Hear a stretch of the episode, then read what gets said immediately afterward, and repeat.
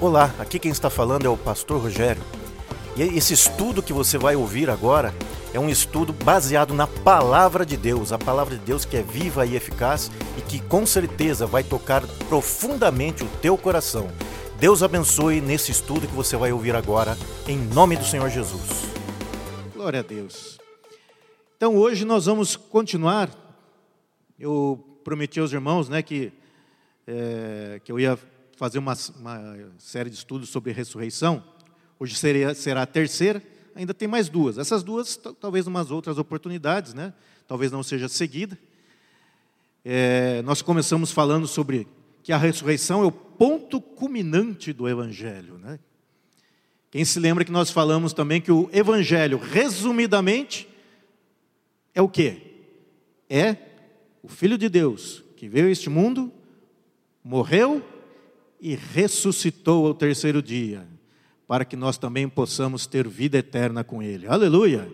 Esse é o resumo do Evangelho e a ressurreição, o ponto culminante, foi o primeiro tema que nós falamos aqui. Nós estamos acompanhando a sequência aqui de, de 1 Coríntios 15. Depois, semana passada, tivemos a oportunidade de falar que a ressurreição é um fato. Quem crê na ressurreição? Glória a Deus, ainda bem. Se você é salvo, você crê porque você creu na ressurreição. Hoje nós vamos falar aqui da esperança da ressurreição. Aí na próxima oportunidade vamos falar como será o, o nosso corpo ressurreto. Nós vamos falar sobre essa questão. E por fim a vitória da ressurreição. Isso já em outras oportunidades. E hoje então eu quero dar essa sequência. Agora estudo sobre ressurreição. E eu quero ler 1 Coríntios, capítulo 15. Vou ler aí dos versículos 21 ao 34. Então, 1 Coríntios 15, 21 a 34. É, tá calor esses dias, né? Eu estou tomando mais água, eu já estou com sede já. Tem que tomar água aqui, porque já o calor já já está tá uma benção, amém? Eu se, lógico que não vai acontecer. É que eu, falei, eu, uma oração, eu falei, Deus, deixa a temperatura entre 20 e 25, e aí tá, tá excelente, né? Aí Deus vai falar, seu folgado, vai lá, filho, compra um ar-condicionado, gasta dinheiro e fica aí, então, de 20 a 25, né? Mas nós precisamos, né, ter essa, as estações corretamente, né, para, porque isso é bênção para nós também. Vamos ler, então, 1 Coríntios, capítulo 15, Vamos ler aí, versículo 21 até o 34. E diz assim: Uma vez que a morte entrou no mundo por meio de um único homem, agora a ressurreição dos mortos começou por meio de um só homem. Assim como todos morremos em Adão, todos que são de Cristo receberão nova vida. Eu sou um desses, aleluia. Você também? Mas essa ressurreição tem uma sequência. Cristo ressuscitou como o primeiro fruto da colheita, e depois todos que são de Cristo ressuscitarão quando ele voltar. Então virá o fim, quando ele entregará o reino de Deus, o Pai, depois de ter destruído todos os governantes e autoridades e todo o poder. Pois é necessário que Cristo reine até que tenha colocado todos os seus inimigos debaixo de seus pés. E o último inimigo a ser destruído é a morte, morte espiritual, né? Pois as Escrituras dizem: Deus pôs todas as coisas sobre a autoridade dele. Claro que quando se diz que todas as coisas estão sobre a autoridade dele, isso não inclui aquele que conferiu essa autoridade a Cristo. Então, quando todas as coisas estiverem sobre a autoridade do Filho, ele se lhe colocará sobre a autoridade de Deus, para que Deus, que deu ao seu Filho autoridade sobre todas as coisas, seja absolutamente supremo sobre todas as coisas em toda parte. E o que dizer dos que se batizam em favor dos mortos? Paulo agora, ele, ele praticamente ele volta um pouquinho no texto, que a gente até estudou a semana passada, falando do, dos incrédulos, né? Se os mortos não ressuscitam, como dizem eles porque se batizam em favor dos que já morreram? E nós, por que arriscamos a vida o tempo todo? Pois eu afirmo, irmãos, que enfre enfrento a morte diariamente, assim como afirmo o meu orgulho daquilo que Cristo Jesus, nosso Senhor, fez em vocês. E se não haverá ressurreição dos mortos, de que me adiantou ter lutado contra as feras, isto é, aquela gente de Éfeso, chamam aquela gente de Éfeso de fera. Se não há ressurreição, comamos e bebamos, porque amanhã morreremos. Não se deixem enganar pelos que dizem essas coisas, pois as más companhias corrompem o bom caráter. Bom caráter. Pensem bem sobre o que é certo e parem de pecar, pois para sua vergonha eu lhes digo que algum de vocês não tem o menor conhecimento de Deus. Então eu quero falar essa parte desse texto e Paulo aqui vai estar falando então desta questão. Se a ressurreição é um fato, é nossa esperança. Eu quero falar da esperança da ressurreição em Cristo Jesus. Quando a gente fala de esperança, talvez você pense aí, né? Como é a esperança do mundo? Qual é a esperança que você vê por aí? A sua esperança está é diferenciada? Vou agora abrir um parênteses, mas é só para te chamar atenção. Pastor Leandro, cadê? Qual é a esperança de um ponte pretano?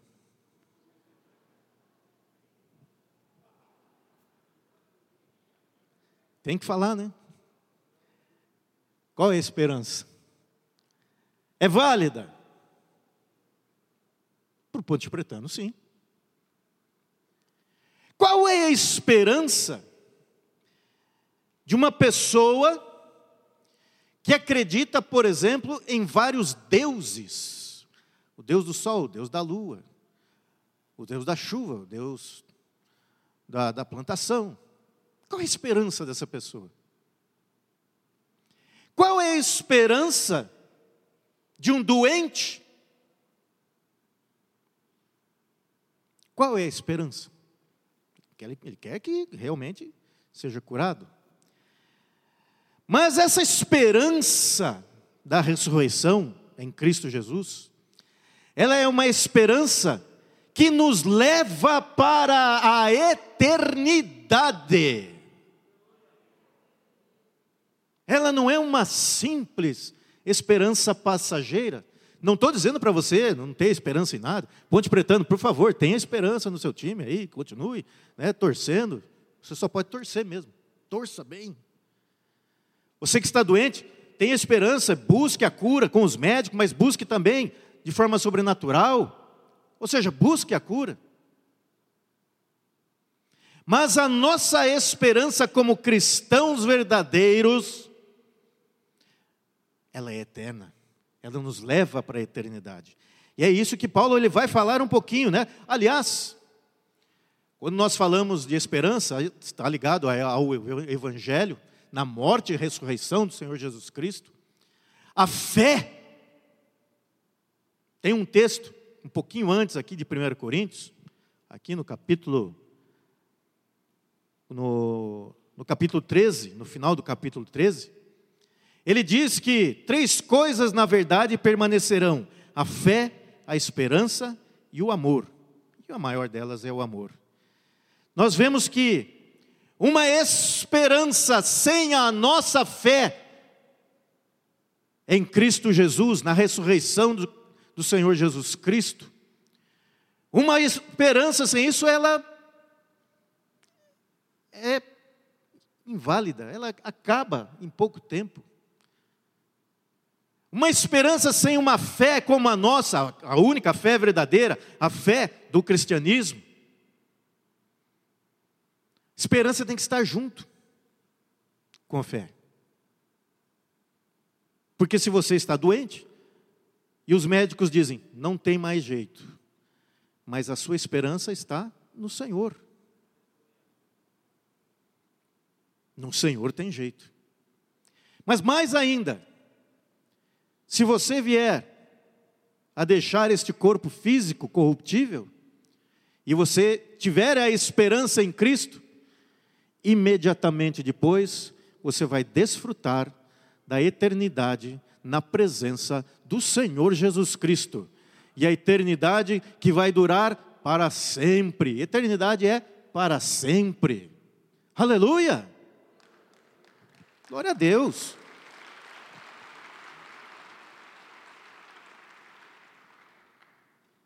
Água, água. Então, Cristo é a garantia dessa esperança esperança da ressurreição, da vida eterna, esperança verdadeira que não é passageira, não é terrena. A esperança que, como diz aqui, em Cristo Jesus, nós morremos em Adão, mas em Cristo nós recebemos vida. E ele diz que Cristo é garantia, por quê? Porque ele ressuscitou como primeiro fruto da colheita. O que, que significaria isso? Outras traduções dizem como primícia. O que seria primícia? Primícia tem esse sentido, né, de ser primeiro, primeiro fruto. Mas também nós podemos, pelo contexto bíblico, verificar que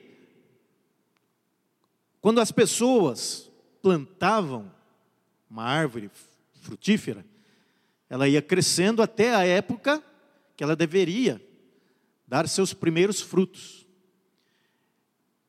E essa, essa expectativa, essa esperança para a árvore dar o primeiro fruto era o seguinte: se ela frutificar na época certa, significa que ela vai ser uma árvore, árvore frutífera e nós vamos deixá-la. Ela vai crescer e vai frutificar muito. Então era o primeiro fruto era garantia de que aquela árvore realmente vale a pena. Então Paulo usa esta figura do primeiro, do primeiro fruto da colheita. Porque Jesus Cristo é a nossa garantia. Garantia de vida eterna, garantia da ressurreição, garantia de que, ao deixarmos este corpo corruptível, imediatamente estaremos com Ele na eternidade. Aleluia, desfrutando da eternidade. Eternidade e não da condenação eterna da qual nós nascemos. Nós nascemos, como diz o Salmo 51, em pecado concebeu minha mãe. Mas quando você aceitou a Cristo como seu único e suficiente Salvador, você creu na ressurreição, você creu no Evangelho, então você está, você tem essa garantia em Cristo Jesus. E Ele é a nossa garantia. Então, essas, esse primeiro fruto, ou a outra tradução que diz primícias, né, é no sentido de dessa eternidade, não é algo temporal, é uma garantia firme e forte, porque Cristo ressuscitou por nós. Então, é garantido que em Cristo nós ressuscitaremos também. Aleluia! Glória a Deus! Cristo é nossa garantia. Então, meus irmãos, logicamente, Paulo aqui, ele, ele vai falar, muitas vezes ele fala algumas, algumas é, figuras. E por que Cristo é garantia? Porque, como eu disse aqui, ele é garantia, ah, porque ele foi o primeiro. Mas é interessante quando a gente fala sobre isso. Quando a gente fala sobre essa garantia eterna. Porque Jesus Cristo tem um texto, texto que fala que ele foi morto antes da fundação do mundo. Por exemplo, Apocalipse 6,9 diz assim: ó, quando ele abriu o quinto selo, vi debaixo do altar as, alma, as almas daqueles que tinham sido mortos por causa da palavra de Deus e por causa do testemunho que sustentavam. Clamaram em grande voz, dizendo: Até quando, ó soberano Senhor, santo e verdadeiro, não julgas nem vingas o nosso sangue dos que habitam sobre a terra? Então cada um deles foi dado uma vestidura branca, eles disseram que repousassem, ainda por pouco tempo, até que também se completasse o número dos seus conservos e de seus irmãos que iam ser mortos com eles igualmente foram. Então, cada um deles tinha, foi dado uma vestidura. E tem um texto aqui que vai falar assim: aquele que, Jesus, ele foi morto, o cordeiro que foi morto antes da fundação do mundo. Então já era plano do Senhor, antes da fundação do mundo, que Jesus fosse morto para pagar o preço do nosso pecado. Deus já sabia. E todos aqueles estão ali falando: Senhor, quando? Até quando, né? Até quando, Senhor? Aguardem mais um pouco. Aguardem até completar o número dos seus conservos. Né? Por quê? Porque com certeza o Senhor, o Senhor, Ele é a nossa garantia da vida eterna. Aleluia! E Paulo continua aqui, então ele falando, ó, a garantia está em Cristo. Porque ele fez uma antítese. Olha, em Adão, por causa de Adão, nós herdamos este estado de morte espiritual. Mas, quando nós cremos em Cristo, Ele nos dá vida, Ele é a ressurreição, Ele é a regeneração. Então, Cristo é a garantia, e depois nós, porque cremos nele, seremos ressuscitados também. Aleluia. Eu creio nisso, quem mais crê? Dê um glória a Deus. Veja, Cristo é a garantia. Mas Paulo vai falar também aqui sobre a consumação, vai ter a consumação dessa esperança. A esperança em Cristo Jesus, a esperança dessa garantia eterna. Ele fala aqui que virá o fim depois de vencido todo o mal, e o último inimigo é a morte a morte espiritual. Jesus venceu a morte, venceu a morte espiritual, e todo aquele que crê nele também vencerá, já está vencendo. Se você crê, já está vencendo a morte espiritual. Apenas é importante que você persevere, como diz a palavra de Deus. Amém? Essa questão de, da consumação dos tempos, que Paulo vai falar aqui, quando Cristo vier, quando serão consumadas todas as coisas, né, como o texto diz, até que se complete o número de seus conservos e tudo mais. Há muitos que querem chutar, né? Chutar, entre aspas, chutar uma data no final dos tempos. Mas a Bíblia não dá data. A Bíblia não fala. Ela dá circunstâncias, mas nunca uma data. Por exemplo, no século XIX, século XIX, teve um grupo de pessoas de uma, uma religião que tinha lá um seu profeta, e esse seu profeta começou a fazer especulações através das próprias escrituras, principalmente de Daniel. E ele marcou uma data para a volta de Cristo. Cristo vai voltar em, isso no século XIX, tá? 1844. Ele marcou uma data. Aí foi passando os anos, chegou 1844. O que aconteceu? Nada. Aí, porque ele tinha muitos, muitas pessoas que creram, imagine o escândalo. Aí ele falou: não, não foi bem assim. É que nessa data Jesus, na realidade, espiritualmente entrou no Santo dos Santos. Ué, o Santo dos Santos não estava aberto desde quando Jesus morreu na cruz? O véu se rasgou de alto a baixo, abriu o Santo dos Santos para que nós pudéssemos ter comunhão com Deus. Aleluia! E falou e Aí muitas pessoas creram, outras não, e tentaram abafar, e até hoje tem um grupo, esse, esse grupo, né? Tem um outro grupo, que, por exemplo, para a consumação da esperança da ressurreição, a consumação da vinda do Senhor Jesus Cristo, a consumação de todas as coisas, eles disseram que Jesus voltaria em 1914. 1914. Se eu, se eu, se eu der uma pista de, dessas duas religiões aqui, você já mata assim, ó. Mata na hora. Né? Uma vez tem, tem a ver com dia de semana e outra tem a ver com toda semana na, na porta da sua casa. Esse, eh, esses profetas dessa aqui, né, do, toda semana na sua casa, graças a Deus eu moro em apartamento, não tenho esse problema. Falou de 1914. Aí também inventou um monte de histórias para dizer, não, não era bem assim, é foi uma volta espiritual, foi uma volta assim e tal, tal. Enfim, meus irmãos, nós acreditamos é na palavra de Deus. Siga o que a palavra de Deus ensina. Creia no que a palavra de Deus ensina e não invente heresias, né? Se bem que se você quiser, se você fosse medir tantas heresias, tantas coisas erradas que se dizem por aí, to, todas elas pegam a Bíblia primeiro, né? Pegam a Bíblia, interpreta do, do jeito que você quiser e aí fala o que quiser também, mas que não o que o texto diz. Então veja, irmãos, Paulo aqui no texto ele está falando da consumação da nossa esperança. Vai acontecer. Que vai acontecer, vai. Isso eu creio. Quem mais crê aqui? Quem mais crê que Jesus vai voltar? Quem mais crê? Eu creio. Vai acontecer. Quando? Eu não sei. Quando, tem, quando a gente cantava, puxa, saudade do coral, né?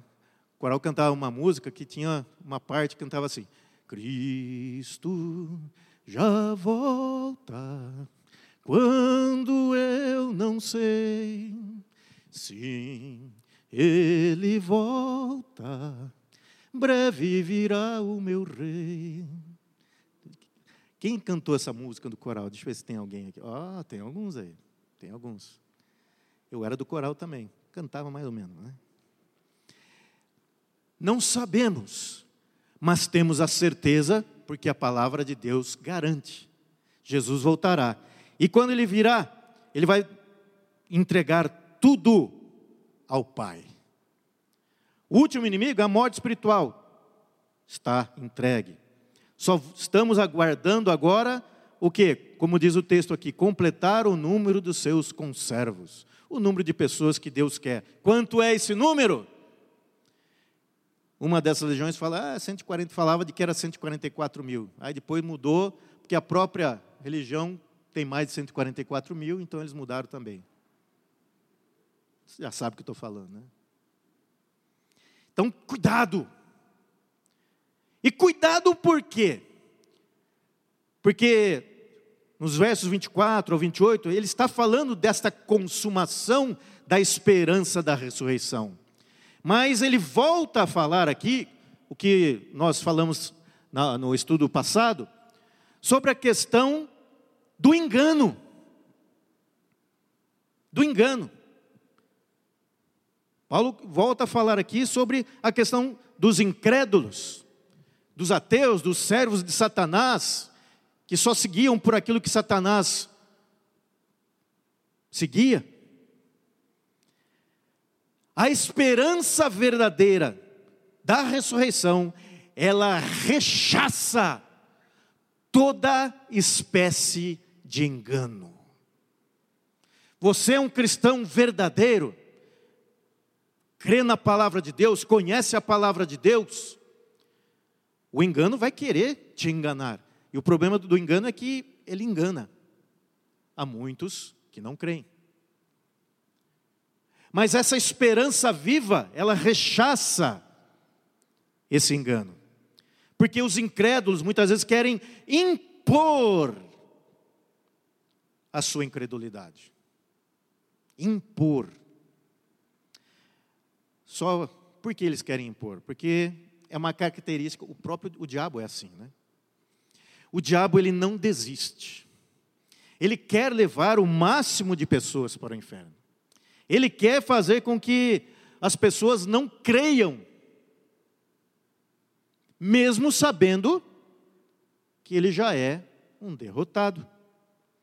E a arte, se nós podemos chamar isso de arte, ou a malignidade dele, é o engano. às vezes usando a própria Bíblia, a palavra de Deus. Como lá, a pessoa fez os cálculos e no cálculo dela era 1844. O outro fez, ah, não, era 1914. O outro fez aí, não sei o que, era tal. E esse, nesse engano ele usa muitas vezes até para fazer com que a pessoa nunca mais tenha oportunidade. Eu não sei quantos se lembram, tá, os mais velhos vão se lembrar. Quem já ouviu falar de Jim Jones? Isso aconteceu, se eu não me engano, em 1978. Ele tinha uma igreja nos Estados Unidos, E ele conseguiu juntar ali, fazer a sua igreja crescer. Mas o evangelho que ele pregava não era exatamente a palavra de Deus, ele usava para artifícios daquilo que ele queria, porque ele era um revolucionário.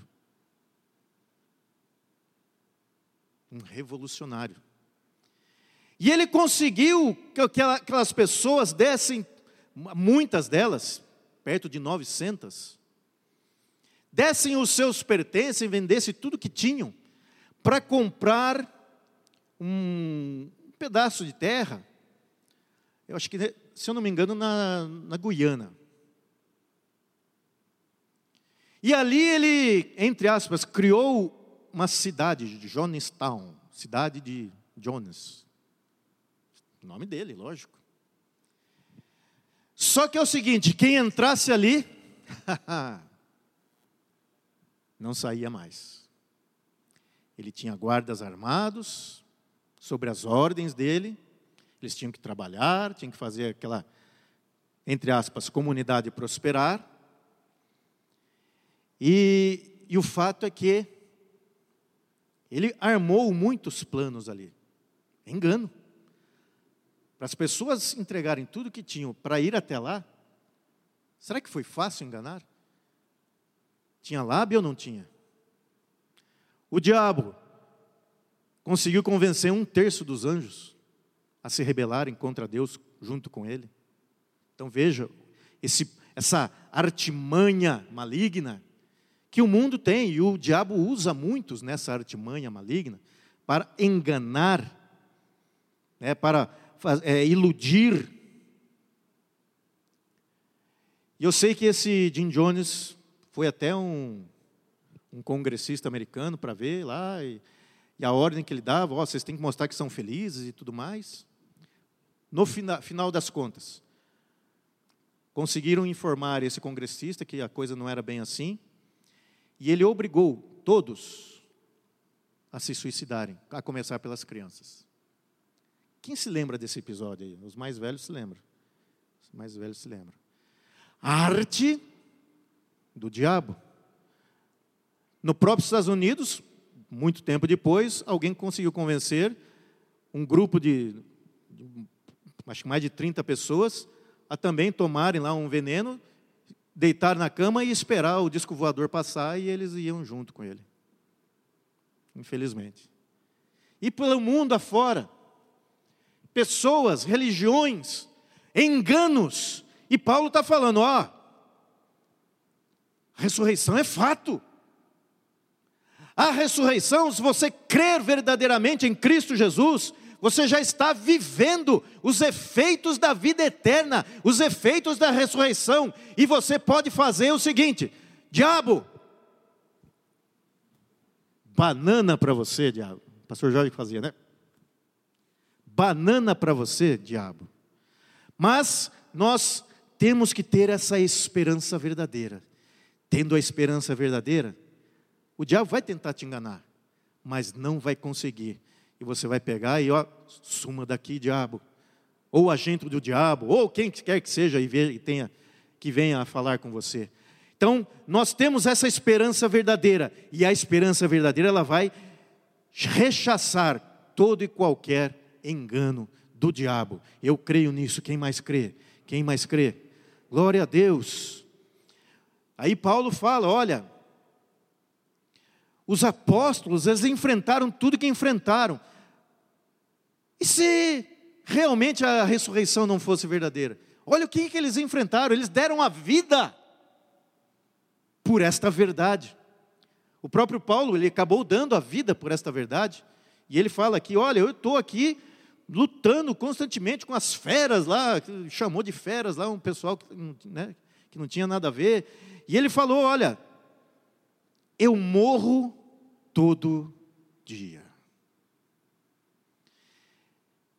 E isso é muito importante para nós cristãos. Eu tenho que me matar um pouquinho, pastor?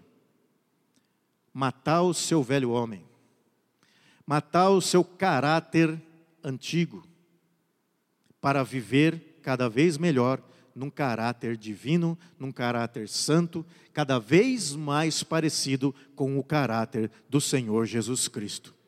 Nós temos que viver morrendo todo dia. O que você faz que desagrada a Deus hoje, ou o que você está fazendo que desagrada a Deus, deixe para lá. Comece a viver mais a esperança eterna da ressurreição do Senhor Jesus Cristo e deixe para lá. O que está desagra...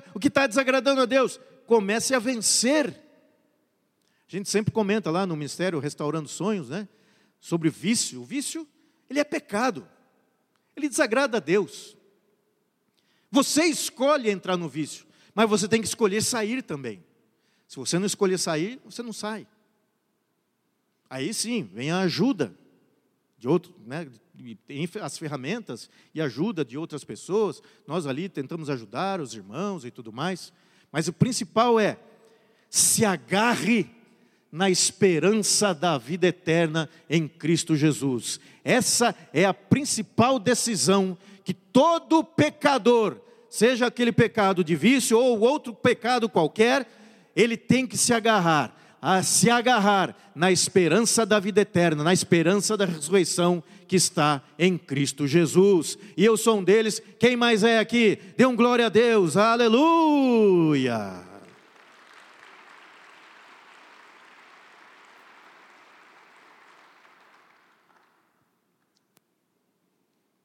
Morrendo todo dia, porque a esperança é a ressurreição. Então, meus irmãos, como diz o texto aqui, que sem a ressurreição seria melhor viver até dissolutamente, né? sem luta, porque ela não valeria a pena. Mas a ressurreição, como nós falamos semana passada, é um fato. E ela nos dá esperança. Então, a tua luta, qual é a sua luta hoje? Com certeza nós temos. Todos nós temos aqui as nossas lutas. Tem uma luta que é para todos. Estamos aí, no, ainda estamos vivendo aí um período de, de pandemia e outras coisas aí. No Brasil, não esqueçam de orar pelo Brasil, viu? Não esqueçam de orar pelo Brasil. Está tendo uma, uma convulsão aí porque o diabo está por trás disso. Pastor, mas eu tenho esperança na vida eterna. Glória a Deus. Glória a Deus. Mas enquanto você está aqui na terra, você, você não vai ser destruído pelo mundo, mas você vai receber influências.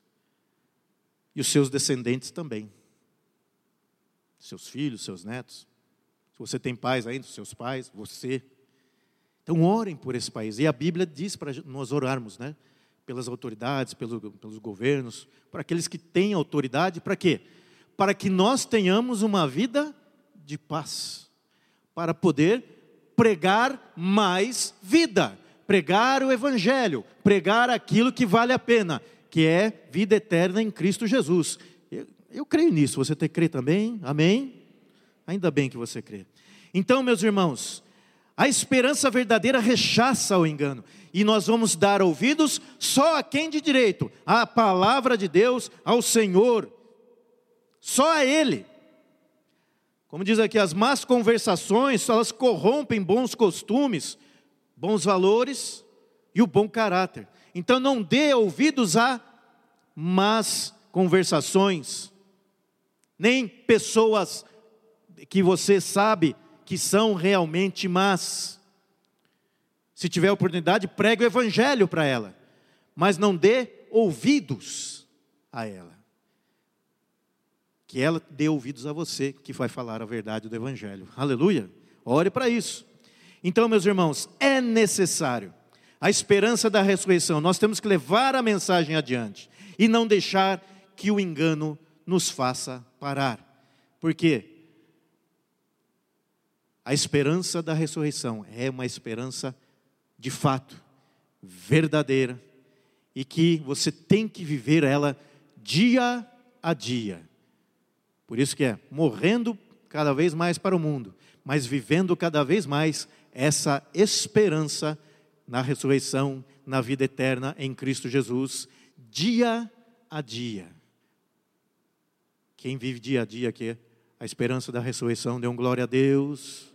Glória a Deus. Então, meus irmãos, é isso. A nossa fé, ela está ligada a essa esperança eterna. Então, como está escrito lá em 1 Coríntios, né? Fé, esperança e o amor. Fé e esperança. Aliás, a fé e a esperança em Cristo Jesus, ela mostra o seguinte: meu braço é curto. Eu só posso modificar alguma coisa que está ao meu alcance. Mas quando a minha esperança está no Senhor, eu clamo a Ele e Ele faz e o braço, meu braço, não o meu braço, mas o braço dele alcança muito mais longe e mexe aquilo que, sem, que precisa ser mexido para que nós possamos então ter uma vida de paz, uma vida que vai seguir adiante, uma vida onde nós possamos ensinar os nossos filhos, onde nós possamos ter uh, o nosso ganha-pão em paz. É no Senhor, é tudo vem dele, tudo por ele para ele, tudo vem dele e tudo retorna para Ele. Aleluia! Então, é por Cristo que nós temos tal esperança, tal convicção. Então, precisamos viver mais, viver mais essa esperança da ressurreição. E aos enganos deste mundo, você vai rechaçar. Cuidado! Por que, que nós temos aqui né, o culto? Nós também damos oportunidade para você vir à escola bíblica. Nós sempre estamos exortando você a, na sua casa, ler a, a palavra de Deus, meditar na palavra de Deus, justamente para que você possa viver mais esta esperança de vida eterna e menos o mundo. Mais de Cristo, menos do mundo. Mais da vida eterna, menos da vida passageira. Apesar de que a sua vida aqui na terra também está nas mãos do Senhor. Quantos anos você vai viver aqui na terra? Alguém sabe? Ainda bem que ninguém sabe, né? Ainda bem que ninguém sabe. Então, viva! Viva intensamente a ressurreição. Viva intensamente a vida eterna, porque se você creu em Cristo, você já está usufruindo da vida eterna nele. E quando você deixar esse mundo, você vai estar com Ele para sempre e eternamente. Aleluia! Glória a Deus, uma salva de palmas, aleluia. Que bom que você ouviu esta mensagem. O meu desejo é que ela toque profundamente o teu coração e que você coloque em prática na tua vida. Que Deus possa lhe abençoar em nome do Senhor Jesus. Amém.